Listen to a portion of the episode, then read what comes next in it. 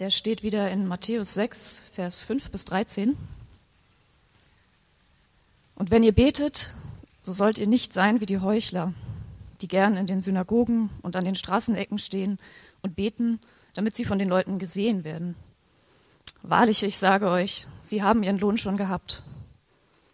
Wenn du aber betest, so geh in dein Kämmerlein und schließ die Tür zu und bete zu deinem Vater, der im Verborgenen ist. Und dein Vater, der in das Verborgene sieht, wird dir es vergelten. Und wenn ihr betet, sollt ihr nicht viel plappern wie die Heiden, denn sie meinen, sie werden erhört, wenn sie viele Worte machen. Darum sollt ihr ihnen nicht gleichen. Denn euer Vater weiß, was ihr bedürft, bevor ihr ihn bittet. Darum sollt ihr so beten. Unser Vater im Himmel, dein Name werde geheiligt, dein Reich komme, dein Wille geschehe, wie im Himmel, so auf Erden. Unser tägliches Brot gib uns heute und vergib uns unsere Schuld, wie auch wir vergeben unseren Schuldigern. Und führe uns nicht in Versuchung, sondern erlöse uns von dem Bösen. Denn dein ist das Reich und die Kraft und die Herrlichkeit in Ewigkeit. Amen. Morgen. Guten Morgen alle miteinander. Wir sind ja im Moment ja mitten äh, beim Vater Unser. Wir haben es eben noch mal gelesen bekommen und wir kommen heute an die Stelle, die uns am meisten interessiert. Unsere Lieblingsstelle, auch im Vater Unser. Gib uns unser tägliches Brot heute. Ja? Endlich sagt Jesus doch, jetzt dürfen wir bitten. Vorher Vorspiel, Vorspiel, Vorspiel. Jetzt und danach kommen noch ein paar andere Sachen. Aber jetzt ist das Wichtigste, oder? Ähm, das ist die, das die Stelle eigentlich, die wir am meisten benutzen und ähm, die wir am meisten mögen. Ähm, endlich sagt Jesus durch Gebet, und was er damit ja auch sagt, ist, dass wir mit Gebet Umstände oder Situationen tatsächlich verändern können. Steckt damit drin. Wir können es tatsächlich verändern. Gebet funktioniert. Das Gebet macht einen Unterschied. Gebet macht einen Unterschied. Und wir können zu Gott kommen und sagen, gib mir, bitte gib mir, gib mir unser tägliches Brot, gib uns unser tägliches Brot. Und die meisten Leute, ob ihr es nun so seht oder nicht oder wie auch immer, aber die, ich, meine Erfahrung als äh, nicht mehr ganz so junger Pastor ist tatsächlich, die meisten Leute sind an dieser Art des Gebets interessiert. So, wenn es sowas gibt wie das Gebet, dann beten wir das, ja. Äh, das, äh, eigentlich müsste man ganz ehrlich sagen, und ich hau noch mal einen mehr raus. Das ist der Grund, warum die meisten Leute beten. Ja, das ist der Grund, warum die meisten Leute es überhaupt machen, weil sie ein Bedürfnis haben oder eine Not haben oder einen Mangel haben oder irgendwas und sie möchten, dass Gott eingreift oder dass er Dinge verändert oder dass er etwas tut. Sie stecken in irgendeiner Situation oder ähm, in der Not oder sonst irgendwas und wollen, dass Gott es verändert. Aber schaut euch mal an, äh, wo, wo da steht, gib uns unser tägliches Brot heute, steht genau Hast du schon mal gemerkt? Steht genau in der Mitte. Er steht absolut genau in der Mitte. Ist ein ähm, bisschen merkwürdig äh, eigentlich, aber dieses Gib uns unser tägliches Brot steht genau in der Mitte. Es ist umgeben vorne und hinten äh, von allen möglichen anderen Aussagen und äh, Ideen und Konzepten. Und Leute, wir werden dieses, ich sag mal, gib uns unser tägliches Brot heute, dieses, diese Bitte eigentlich, diese Bitte für, dass wir was haben wollen dieses Bittgebet. Wir werden, wir werden nicht verstehen, wie so ein Gebet, Gebet, Bittgebet funktioniert, wenn wir nicht sehen, wo das im Vater unser eingeordnet ist. Das ist ganz, ganz wichtig. Ja? Also, in anderen Worten, Bittgebet funktioniert. Gebet funktioniert. Es funktioniert tatsächlich. Gebet funktioniert. Man bekommt Sachen. Gott verändert Dinge. Aber es funktioniert nur, wenn wir die Anweisungen verstehen, die davor und danach stehen. Okay? Wenn wir sozusagen die Bedienungsanleitung genauer uns anschauen. Und ähm, weil Jesus gibt uns ganz, er, er gibt uns dieses Gebet und er gibt, gibt uns ganz genaue Instruktionen fürs Vaterunser sozusagen. Aber was sind jetzt diese Instruktionen? Was sind die Anleitungen? Und jetzt wird's halt interessant. Dieses Gebet, dieses Bittgebet funktioniert nur, hier sind die Anweisungen, aus dem Vater unser auch. Wenn wir zuversichtlich beten, wenn wir mit, den, mit der richtigen Perspektive beten, wenn wir bescheiden beten und versöhnt. Okay? Vier Sachen. Ihr sagt, oh, vier, können wir nicht bei drei bleiben? Nee. Das Vaterunser gibt uns diese Bedienungseinleitung. Es, es bedeutet zuversichtlich beten, mit der richtigen Perspektive, bescheiden und versöhnt. Also, ich sage es nochmal ganz deutlich, Gebet funktioniert. Bittgebet funktioniert, wenn wir zuversichtlich beten. Weil wir wissen, zu wem wir beten. Das ist der erste Punkt. Okay? Wenn wir gleich anfangen würden und sagen, oh bitte, bitte, bitte, gib mir das und gib mir das, jetzt habe ich ein Problem. Leute, im Vater unser, so fängt das Vater unser nicht an, sondern es fängt an mit, ich bin schon wieder der Einzige, der redet, unser Vater. Ja, es fängt damit an. Leute, wir müssen am Anfang wissen, wo, wohin wir überhaupt gehen, zu wem wir beten. Und wenn wir wissen, zu wem wir beten, dann kann man zuversichtlich beten, dann kann man Vertrauen haben und so weiter. Und wir gehen, zu wem gehen wir? Wir gehen zu unserem himmlischen Vater. Leute, immer wieder kommen, ähm, kommen irgendwelche ähm, Leute von euch auch oder andere ähm, Freunde, Personen, Leute, die nichts mit Kirche am Hut haben oder wie auch immer, die kommen zu mir mit so einem merkwürdigen Unterton manchmal in der, Thema, äh, in der Stimme und sagen, warum steht dann in der Bibel irgendwo, alles, was ihr in meinem Namen bitten werdet, will ich euch geben? Was heißt das, Pastor? Was meinst du? Kann ich jetzt ne, so beten und, ähm, und, dann, und dann holen sie noch andere Sachen raus und sagen, warum passiert mir und so weiter. Ja? Die Bibel ist doch voll dieser erstaunlichen Versprechen für uns, über Gebet auch. Gott verspricht tatsächlich, das ist ja wirklich, steht da wirklich drin. Gott verspricht in der Bibel, dass er wegen und durch Gebet uns erstaunlichen Segen geben wird. Erstaunlichen Segen und Reichtum. Er wird das in unser Leben bringen. Guckt mich an. Ja? Gott hat all diese gewaltigen Dinge für uns die er uns im Gebet, durch Gebet geben will. Es gibt, äh, da steht Jakobus 1, es gibt keine gute Sache, die er zurückhalten will. In Jakobus 1 sagt Gott, dass er großzügig gibt, großzügig, dass es keine einzige Sache gibt, die er uns nicht gönnt. Das bedeutet, es gibt nicht, nicht eine gute Sache, die wir jemals von Gott erbeten haben, die er uns verweigert hätte. Steht da so. Ja? Es gibt nicht eine Sache, die gut für uns war oder wäre, nach der wir jemals gefragt haben, die Gott uns verweigert hätte. Das steht da. Das ist noch nie passiert. Ja? Oder in Jesaja 65 im Alten Testament geht genauso weiter. Oder da fängt es genauso an. Ehe wir rufen, ehe wir beten, will er schon antworten. Das ist unglaublich. Es gibt uns ein Bild von einem Vater, dieser ganze Text gibt uns ein Bild von einem Vater, der, der mit Geschenken hinter seinem Rücken steht. Ja, wisst ihr so? Ein Papa, der mit den Geschenken hinter seinem Rücken hinterher rumläuft und seinem Kind die geben will. Und, und, und, und, und er kennt die Wünsche des Kindes. Er weiß genau, was sich das Kind wünscht. Und er hat die Hoffnung, dass das Kind genau nach diesem Geschenk fragt, was er da hat. Ja, was der Vater hinter dem Rücken hat. Und er ist bereit, alles diesem Kind zu geben. All diese Geschenke, die er dann hat. Denn wenn das Kind fragt genau nach diesem Geschenk, dann ist die Freude noch größer. Sowohl für, das, für den Vater als das Kind. Ja, ich habe das Geschenk, hier ist es für dich. Ich wusste, was du willst und so weiter. Und ja, wenn das ein Laien ist sozusagen. Ähm, und die Bibel sagt uns, dass das genau passiert die ganze Zeit. Dass Gott uns durch Gebet sozusagen diese Sachen geben will, reichlich geben will, segnen will. Er will uns durch Gebet absolut segnen. Das heißt, segnen bedeutet ab, ab, überschütten. Geschenke regnen lassen auf uns. Ja? Oder eine andere Stelle, ähm, hochinteressant, eigentlich ein Kapitel später als das Vater unser, da steht, bittet, so wird euch gegeben. Kennt ihr, ne? Bittet, so wird euch gegeben. Sucht und ihr werdet finden. Klopft an, es wird euch aufgetan. denn jeder, der bittet, empfängt. Und wer sucht, findet. Und wer anklopft, der, dem wird geöffnet. Gestern hat mein Bruder gesagt, oh Mann, da steht, sucht und ihr werdet finden, klopft an und äh, euch wird aufgetan. Ich klopfe dauernd an die Lottotür und keiner macht auf. Ja, vielleicht hat Gott keinen Lottoschein hinter seiner Hand. Nee, aber also der Text geht weiter. Passt mal auf. So, gehen wir meistens ran. Aber der Text geht weiter. Ähm, wer anklopft, dem wird geöffnet und so weiter. Und dann steht da, oder würde jemand unter euch seinem Kind einen Stein geben, wenn er ihn um Brot bittet? Würde er ihm eine Schlange geben, wenn er einen Fisch haben will? Wenn also ihr, die ihr doch eigentlich egoistisch seid, das nötige Verständnis dafür habt, euren Kindern gute Dinge zu geben, wie viel mehr wird dann euer Vater im Himmel denen Gutes geben, die ihn darum bitten? Ja? Als Vater Leute, als Vater weiß ich etwas. Ich bin Vater von zwei Kindern. Ich habe was verstanden mittlerweile schon. Und ihr, die ja vielleicht auch Väter seid, auch schon. Mein, mein Vater hat es vielleicht auch verstanden.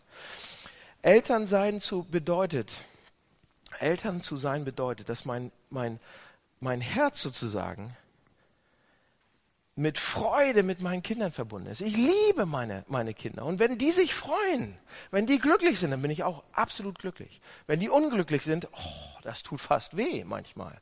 Ja, ihr wisst es ein bisschen. Und Leute, das ist eine natürliche, wundervolle Sache. Mein Herz ist mit der Freude und dem Erfolg und dem Glück meiner Kinder absolut verbunden. Wenn also, und dann sagt Gott, wenn also wir das nötige Verständnis haben, um unseren Kindern gute Dinge zu geben, wie viel mehr wird dann unser Vater im Himmel so eine Sache mit uns machen? Und da stehen drei Wörter, die sau wichtig sind. Wie viel mehr wird euer Vater im Himmel das geben? Euch. Das, Leute, das ist absolut unglaublich, wenn wir das mal ernst nehmen. Er sagt, was Gott damit sagt ist, Gott sagt damit, es gibt keine Eltern auf dieser Erde. Und es gab niemals irgendein Elternteil auf dieser, Elte, auf dieser Welt, die sich mehr Freude, mehr Glück für sein Kind gewünscht hätten als Gott. Es gibt, das heißt, es gibt keine Eltern, kein Elternteil, was sich mehr Glück, Freude und Segen für euch gewünscht hätte als Gott. Das, das bedeutet das. Die Bibel sagt, wie viel mehr? Ja, wenn mein Herz mit meinen Kindern schon so verbunden ist, wie viel mehr wird Gott dann ausgießen wollen, geben wollen. Und der Unterschied zwischen mir und Gott ist, Gott ist viel größer, hat größere Geschenke. Ja? Gott ist viel größer, der ist allmächtig. Hier haben wir also einen Vater, von dem man sagen könnte, der ist fast getrieben von, seiner, von, von einer absolut größeren Leidenschaft. Von, von viel größerer Leidenschaft, als irgendein Elternteil jemals das auf der Erde aus, aus, aufbringen könnte. Und das ist ziemlich erstaunlich. Ja, absolut erstaunlich. Und dazu kommt, dass er mächtig ist. Der große Vater, der mächtige Vater, der himmlische Vater. So Leute, wenn wir das verstehen, anfangen das so ein bisschen zu verstehen. Ja, der himmlische Vater. Und wenn wir dann zu ihm kommen und sagen, gib mir mein tägliches Brot, gib uns unser tägliches Brot. Leute, da kann was passieren. Da, da, da ist ein enormes Vertrauen, wenn ich ihn als Vater sehe, als ultimativen Vater. Und dann steht bei Jakobus, wir bekommen nicht, weil wir nicht fragen. Ich muss die letzten zwei, zwei Tage, äh, letzte Nacht und die letzten zwei Tage darüber nachdenken und habe gedacht, wir bekommen nicht, weil wir nicht fragen. Das hat mich nicht losgelassen. Wenn wir so einen Vater haben, ja, wir bitten nicht. Wir glauben nicht, dass diese Dinge wirklich passieren könnte. Wir fragen nicht. Hier steht, gib uns unser tägliches Brot heute. Das kommt nach Vater im Himmel. Unser Vater im Himmel kommt zuerst. Und das bringt Vertrauen. Und damit sollten wir anfangen. Und so können wir anfangen zu beten, okay? So können wir anfangen, Bittgebet zu beten. Okay, zweitens. Das war das Erste. Zuversicht, dass wir zu dem Richtigen beten. Zweitens ist, die richtige Perspektive haben. Wenn wir, ich habe gesagt, wenn wir die richtige Perspektive haben und das, die Anleitung äh, sozusagen verstehen, dann, dann funktioniert Gebet, dann funktioniert es wirklich. Hier ist der zweite Punkt. Und diesen Punkt kann ich eigentlich ganz kurz machen. Mache ich auch. Nicht eigentlich, den mache ich kurz. Weil in gewissem Sinne haben wir die letzten zwei Sonntage darüber gesprochen, ja, die richtige Perspektive zu bekommen. Wenn euch das interessiert, hört es euch nochmal an. Ansonsten, ähm, wir werden Bittgebet nicht verstehen, ähm, wenn wir nicht die richtige Perspektive haben. Und deshalb, ich sage es ganz kurz, worum es in den letzten zwei Wochen ging. Pass auf, wir brauchen nicht anfangen mit dem Gebet, oh, gib uns unser tägliches Brot, bevor wir nicht sagen, Vater unserem Himmel, geheiligt werde dein Name, dein Reich komme, dein Wille geschehe wie im Himmel auf Erden. Ja? Und die letzten zwei Wochen ging es eben ähm, darum, und ich sage es einmal noch oft gerne, worum es dabei geht. Ja? Also bevor wir ins Bitten kommen, bevor wir anfangen zu bitten, bevor wir sagen, gib mir, gib mir, gib mir, bitte, bitte, bitte, bitte, müssen wir eine Perspektive auf Dinge kriegen, die wir haben wollen. Und diese Perspektive müssen wir verstehen. Ja? Ähm, Jesus sagt uns hier im Vater unser, dass wir eben nicht gleich sofort zu Gib mir hingehen sollen und, und bitten sollen. Äh, vorher sollten wir uns überlegen, sagt er damit, wer Gott ist, wer wir sind und wie er ist. Wer Gott ist, wie er ist und wer wir sind. Ja? Jesus macht das durch den Anfang des Gebets absolut deutlich, dass unsere, was er da, letzten Wochen habt ihr es gehört, was er da deutlich macht, ist, dass unsere tiefsten Bedürfnisse, die wir haben, die wir eigentlich ausdrücken wollen, die kommen aus dem Inneren, nicht vom Äußeren. Die werden im Inneren beeinflusst, da, da müssen wir eine Perspektive kriegen und nicht, nicht außen. Ja? Unsere tiefsten Probleme sind wirklich eine Frage der Perspektive und nicht der Umstände. Sagt uns der Text. Unsere Perspektive, Leute, ist der Grund, warum wir uns Sorgen machen. Unsere Perspektive ist der Grund, warum wir so ängstlich sind und so aufgeregt, wenn die Umstände mal irgendwie komisch sind. Die Perspekt und, und was der Text uns sagt, Perspektive sollte richtig sein, bevor wir überhaupt für unsere Bedürfnisse anfangen zu bitten. Okay? Und die Bibel macht das sehr, sehr deutlich, dass wir, dass wir unsere Sorgen, wenn wir uns Sorgen machen und wir tief, zutiefst besorgt sind über etwas, und wir laufen sofort zu ihm und sagen, gib mir, gib mir, gib mir, dann wird es nicht funktionieren. Ja, dann sollten wir zuerst daran erinnern, dass Gott das Wichtigste ist. Den Perspektivwechsel. Geheiligt werde dein Name. Ja, das steht ganz am Anfang. Hier, warum machen wir uns Sorgen? Warum machen wir uns eigentlich Sorgen? Vielleicht, weil mein eigenes Wissen oder meine eigene Weisheit, weil ich das toller finde und es auf einmal nicht ausreicht. Ja, warum sind wir verzweifelt? Ist es vielleicht, weil, irgendein, weil ich irgendeine Sache schöner und wichtiger finde als Gott im Moment. Ja? Oder wenn wir jemanden nicht vergeben können. Wenn wir jemanden nicht vergeben können und wir bitten, Gott, warum kann ich dieser Person nicht vergeben, die mich doch so wütend gemacht hat, weil sie meinen Ruf absolut in der Stadt ver... Ich kann in eine andere Stadt ziehen. Ja? Ich kann der nicht ver... Dann ist es wahrscheinlich, weil mein Ruf mir wichtiger ist, viel wichtiger, überdimensional wichtig als alles andere. Oder eine andere Sache ist mir wichtiger. Weisheit, meine Geld, meine Kraft, irgendwas, die wichtige, irgendwas, die meine wichtigste Sache ist dies und das und jenes, ja? Also bevor wir sagen, gib uns unser tägliches Brot heute, sollten wir sagen, Lieber Gott, lieber Herr, ich habe vergessen, wie groß du bist. Ich habe vergessen, wie liebevoll du bist. Ich habe vergessen, was du alles für Dinge gemacht hast und was du tun kannst. Ich habe vergessen, wenn ich, wenn ich dich, ich habe vergessen, wenn ich dich habe, dann habe ich alles, alles, alles, was ich brauche. Ich habe diese Dinge vergessen. Also, es sollte eine, eine Fokussierung der Perspektive geben. Wir müssen Perspektive bekommen, bevor wir sagen, gib uns unser tägliches Brot heute. Okay? Drittens, Perspektive ist viel aufwendiger. Aber ich mache jetzt mal Schluss, weil wir letzten zwei Wochen drüber geredet haben. Also erstens, was war erstens?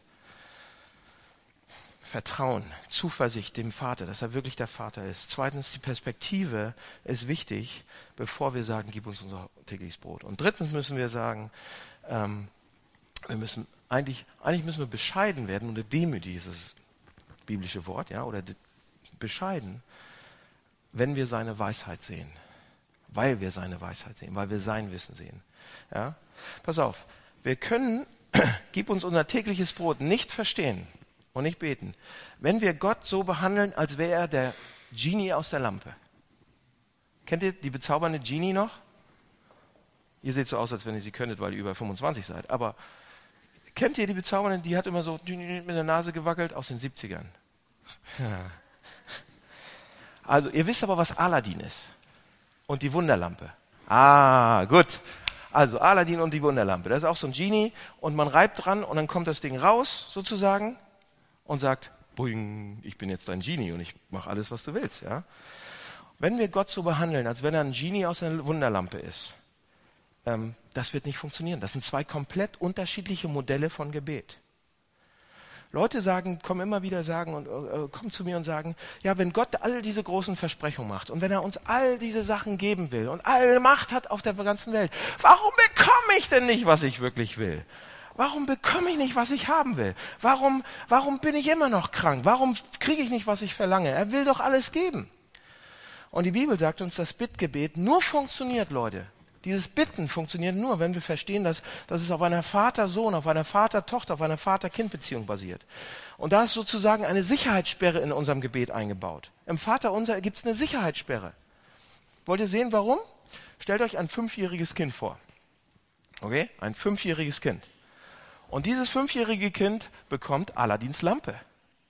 Aus irgendeinem Grund fällt ihm die Lampe in die Hand und man sollte es nicht klauen, sonst ist es echt schwierig so. Der Genie kommt dann durcheinander. Und dann, also fünfjähriges Kind hat die Lampe, kannst du nicht wegnehmen. Und, ähm, und der Geist muss tun, was, was man ihm sagt sozusagen. Und da gibt es keine Sicherheitssperre, keinen doppelten Boden. Ja? Sozusagen, wenn wir das, das Aladdin-Gebet ist ein Gebet ohne Sicherheitssperre, ohne Sicherheitskontrolle. Ich frage einfach mal, was ich jetzt brauche, und dann kriege ich's. Also, wenn ihr irgendwo in der Nähe von einem fünfjährigen Jungen seid, oder Mädchen, der gerade so eine Lampe in der Hand hat und anfängt da dran zu reiben. und eins, zwei, drei, puff, kommt der Genie raus, dann würde ich an eurer Stelle so weit weglaufen, wie es nur geht. Was wünscht sich ein Fünfjähriger? Oh, ich hätte gern tausend Elefanten. Scheiße, zerdrückt, ja? Was wünscht sich ein Fünfjähriger noch? Ja? Oh, ich wünsche mir, dass wir alle gerne mit SpongeBob zusammenleben. Kriegst keine Luft mehr. Was wünschen sich so ein fünf, fünfjähriges Mädchen? Auch nicht schlecht. Was wünscht sich ein fünfjähriges Mädchen? Na? Ich wünsche mir, dass wir alle Prinzessin Lillifee-Kleider anhaben und im Laubschloss wohnen oder wie das Ding heißt, ja? Was wünscht sich ein fünfjähriges Mädchen noch? Ich wünsche mir, dass Papa ein Pony ist. Oder eine Ballerina. Ja, super. Lauft weg. Aber ihr würdet ja sagen, na gut, fünf Jahre, aber zehn. Zehn Jahre ist besser, oder? Zehn Jahre wissen die schon ein bisschen mehr Bescheid. Was, macht, was wünscht sich ein Zehnjähriger? Ja? Dann sagt das Mädchen, oh, ich will jetzt nicht Papa mehr ins Pony, ich will ein Pferd, ein großes. Hast ein Pferd auf dem Balkon. Gibt so ein Lied früher. Ja? Oder ein Junge sagt, oh, ich will, dass wir alle bei Star Wars mitspielen. Bing! Super. Einige Jungs freuen sich dann, auch die Älteren. Aber wir sagen, nee, nein, nein, nein, das wäre nicht gut, auch wenn ein Zehnjähriger so eine Lampe in der Hand hätte. Zehnjähriger auch nicht. Wir wollen, ja, das wäre unklug und die, die Folgen wären definitiv schwierig. Aber wenn man älter wird, vielleicht wenn man älter wird, 15, ich gehe jetzt nicht in Fünfer-Schritten, aber den 50er machen wir noch nicht. 15 ist nämlich so ein schwieriges Alter. Das ist meistens dann wegen Umbau geschlossen, steht da drauf bei den 15-Jährigen. Pubertät heißt es. Ja, die, was wünschen die sich? Reib, reib, reib, eins, zwei, drei. Oh, ich wünsche mir, dass Mama und Papa wie Affen aussehen, weil die Affen sind. Ja? Oder ich wünsche mir, dass ich mit 20 Frauen im Whirlpool liege. Ich bin 15-Jähriger. Mit so viel Pickeln im Gesicht, aber 20 Frauen, genau. Ihr sagt, ah, okay, alles klar, verstanden. Aber wenn wir 25 sind, dann fragen wir nicht mehr nach diesen Dingen, die schlecht für uns sind. Wir wissen und verstehen dann die Welt viel besser. Wir wissen, wo es im Leben sozusagen schon hingeht und wie sich die Welt dreht. Leute, als ich Anfang 20 war, da saß ich und habe verzweifelt am Gebet gerieben, wie so ein Bekloppter an Aladins Lampe, als wenn es so eine gewesen wäre, äh, und, und habe gedacht, ich muss unbedingt dieses und das jedes äh, in meinem Leben kriegen und dann ist alles gut. Ja? Ich muss unbedingt die richtige Frau kriegen. Reib, reib, reib, reib, reib, hat nicht funktioniert. Sollte auch nicht funktionieren. Stellt euch mal vor, und dann habe ich Katrine getroffen.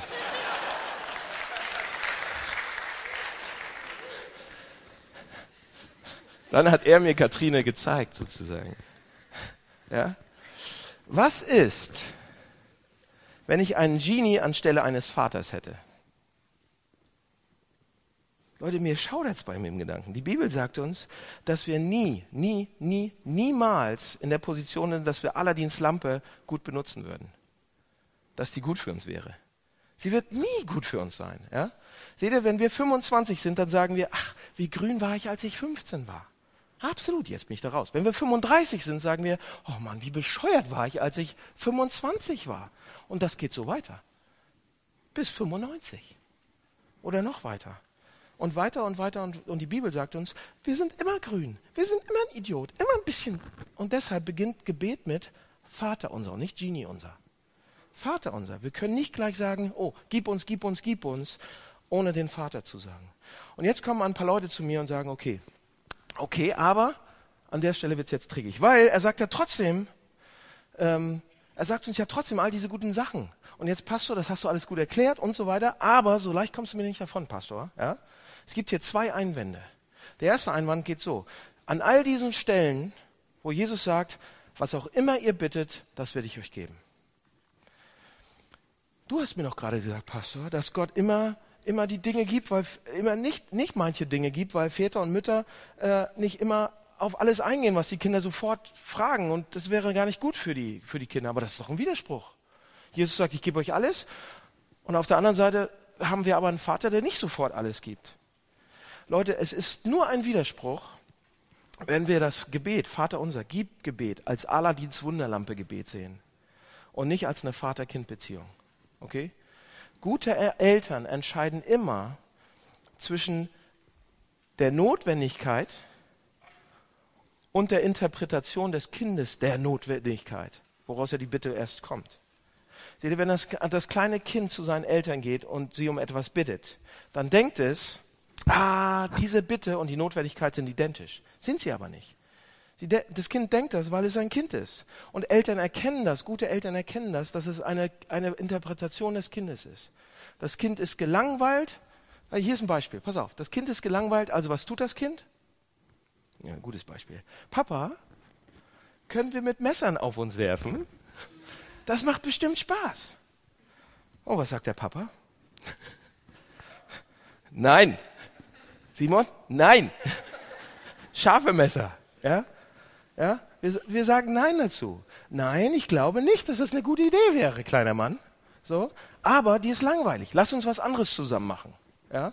Was machen die Eltern da? Was macht der Papa da in dem Moment? Gute Eltern erkennen unkluge Anfragen, aber sie erkennen auch, was darunter liegt. Sie erkennen, was darunter ist. Wenn wir uns Zeit nehmen würden, liebe Eltern, dann würden wir das erkennen oftmals und nicht nur, ja. Sie erkennen den Wunsch des Kindes, des Herzens, den Zustandes, die Notwendigkeit, die richtig drunter liegt. Hier in Hebräer 5, Vers 7, da steht, ist einer, eigentlich der, einer der aussagekräftigsten Verse in der ganzen Bibel. Eigentlich steht da, Leute, wenn wir überhaupt irgendwas wissen wollen, verstehen wollen, dann steht da, geht zu Jesus.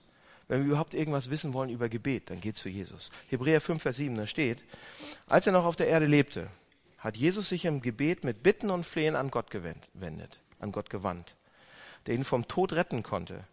Mit lautem Rufen und unter Tränen hat er seine Not vor ihn gebracht, weil er treu, Punkt, weil er treu zu Gott hielt, ist er schließlich auch erhört worden. Ja? Mit lautem Geschrei und unter Tränen bat er seinen Vater, ihn vor dem Tod zu bewahren. Gott konnte ihn von dem Tod wissen. Und wisst ihr, wie der Vers endet? Das steht, weil er treu zu Gott hielt, ist er schließlich auch erhört worden. Und wir denken, warte mal, was? Erhört worden? Was meinst du, er wurde erhört? Er ist ans Kreuz geschlagen worden. Er ist getötet worden. Er ist ermordet worden. Er war tot. Sein Gebet wurde abgelehnt. Nur, Leute, sein Gebet wurde nur abgelehnt, wenn wir Gebet als Geist aus der Lampe sehen. Jesus sagt, rette mich vor dem Tod. Und Gott sagt, nein. Versteht ihr? Eltern hören die Bitten ihrer Kinder. Absolut. Auch eine Bitte, die im Moment eigentlich nicht passt oder falsch wäre und für alle falsch wäre und für den Sohn auch falsch wäre. Und auch wenn es scheint, dass sie es dann vergessen haben, sozusagen, bringen gute Eltern letzten Endes eine Lösung auf den Tisch. Eine Wiederbelebung, eine neue Orientierung, eine Auferstehung in dem Sinn. Hat übrigens der eine Vater gemacht. Der hat eine Auferstehung aus der Tasse gezaubert. Ja? Der Vater war dort für Jesus. Der Vater wirkt, wirkt durch die Unterordnung von Jesus. Alles zum Guten, komplett alles. Das ist das perfekte Beispiel. Auch wenn es so aussah, als wenn es zuerst ein unbeantwortetes Gebet war. Gott nahm seinen Gehorsam und brachte ihn zur Auferstehung. Das geht nicht viel besser als das. Ja? Ähm, und wir verhalten uns, wie verhalten uns wir? wir? Wir verhalten uns wie, als wenn wir wir sagen, Papa, ich bin gelangweilt. Papa, ich bin gelangweilt. Ich will dies und das und jenes machen und tun. Und der Papa sagt, nein, das wäre gefährlich für dich. Das ist nicht gut für dich. Aber das hier könnten wir machen. Oder es ist jetzt keine gute Zeit im Moment, aber morgen könnten wir das machen. Dann machen wir, sind wir das Kind, das sagt, hm, dann will ich gar nichts mehr machen. Wenn ich jetzt nicht kriege, will ich gar nichts mehr machen. Oh, ihr kennt die Kinder, ihr lacht. Ja? Ihr kennt euch selbst. Ja? Wenn ich es nicht sofort kriege, dann nicht. Das Kind denkt, seine Interpretation des Bedürfnisses versteht, versteht nur das Kind selbst und, und, und das muss sofort die Sache haben und so weiter. Und das Bedürfnis und seine Interpretation des Bedürfnisses ist sofort das Gleiche. Ist es aber nicht. Leute, wenn wir zu Gott gehen, wird er uns immer den Wert dessen geben, was wir fragen, aber auf eine andere Art und Weise vielleicht oder zu einem anderen Zeitpunkt. Und da gibt es tausende Geschichten. Da gibt es tausende Beispiele in den Sofagruppen nächste Woche. Könnt ihr euch austauschen, die ganze Zeit. Das ist eine tolle Frage. Ja, wenn wir zu Gott gehen und wir bitten um 1000 Euro in Goldstücken, dann kann es sein, dass er uns manchmal Diamanten gibt im Wert von 1000 Euro. Aber zu einer anderen Zeit vielleicht. Seht ihr, selbst bei Paulus war das so. Bei Paulus, der hat gebetet, mehrere Male zu Gott gebetet, dreimal zu Gott gebetet, dass er so, der hatte so eine Art von Dorn irgendwie in seinem Fleisch, oder das ausgedrückt, ja. Da war irgendwas in seinem Leben, ein Stachel im Fleisch, der berühmte Stachel im Fleisch bei Paulus. Wir wissen nicht, was der Dorn war. Keine Ahnung. Wir wissen nicht, was es war, aber es war ein Problem. vielleicht ein physisches Problem, psychisches Problem, wie auch immer. Es könnte auch was anderes gewesen sein. Paulus sagt, ich bin so ineffektiv, ich bin so uneffektiv, wenn ich das noch habe. Nimm's bitte weg. Das war sein Wunsch. Sein Wunsch war, ich will effektiv sein, ich möchte Kraft haben, ich möchte das tun, wozu du mich geschickt hast, hierher geschickt hast, was mein Auftrag ist. Ich will das.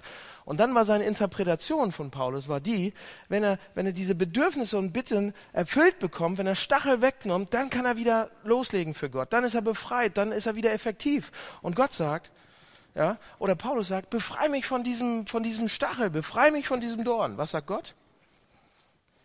Meine Kraft ist in den Schwachen mächtig. Paulus, wenn du stark, du, du willst stark sein und du denkst, die Art und Weise stark zu sein, ist diesen Dorn loszuwerden. Und Gott sagt, wenn du stark sein willst, behalt ihn. Ich, ich will euch geben, was ihr wollt, aber auf eine andere Art und Weise. Ich werde auf das antworten, was da drunter liegt. Und wisst ihr, was da drunter liegt bei euch? Müsst ihr nachdenken, müsst ihr rauskriegen. Ja? Es gibt noch eine andere Art und Weise, über Gott zu reden oder wie er Gebet beantwortet. Eine Art und Weise, die ich manchmal benutze und die habt ihr bestimmt schon mal gehört. Pass auf, in den Texten, wie wir das zusammenkriegen. Gott gibt uns immer alles.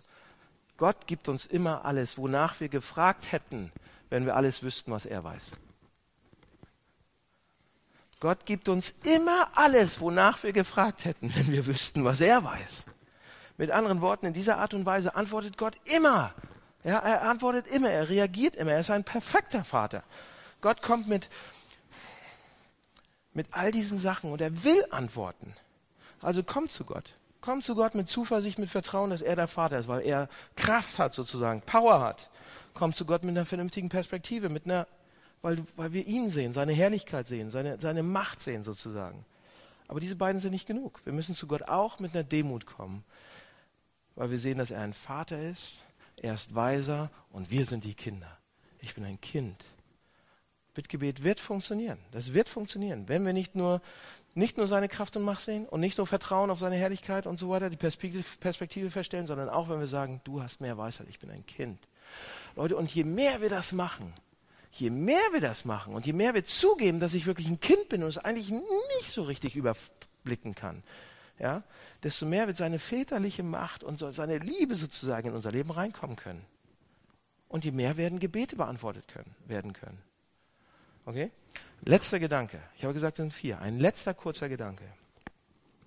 Wie wird Bittgebet funktionieren? Der letzte Gedanke ist, wenn wir wissen, dass er Gott ist und wenn wir ihn Gott sein lassen. Pass auf, es gibt wahrscheinlich Leute hier, ähm, ich gehe davon aus, ich weiß das, und ihr sagt, ich weiß noch nicht mal genau, ob es Gott gibt oder nicht. Ich weiß noch nicht mal, ob ich glaube, ob ich an Gott glaube oder nicht. Und die Predigt, die ist absolut unrelevant für mich. Wenn ich noch nicht mal weiß, was, ob es Gott gibt oder nicht, mit Gebet habe ich auch nichts am Hut. Die, Predigt, die ganze Predigt hat eigentlich keine Bedeutung für mich. Leute, ich, ich bezweifle das. Ich glaube, dass nicht ganz, dass sie keine Bedeutung hat. Ja? Schaut mal genau hin. Dieser Satz, gib uns unser tägliches Brot.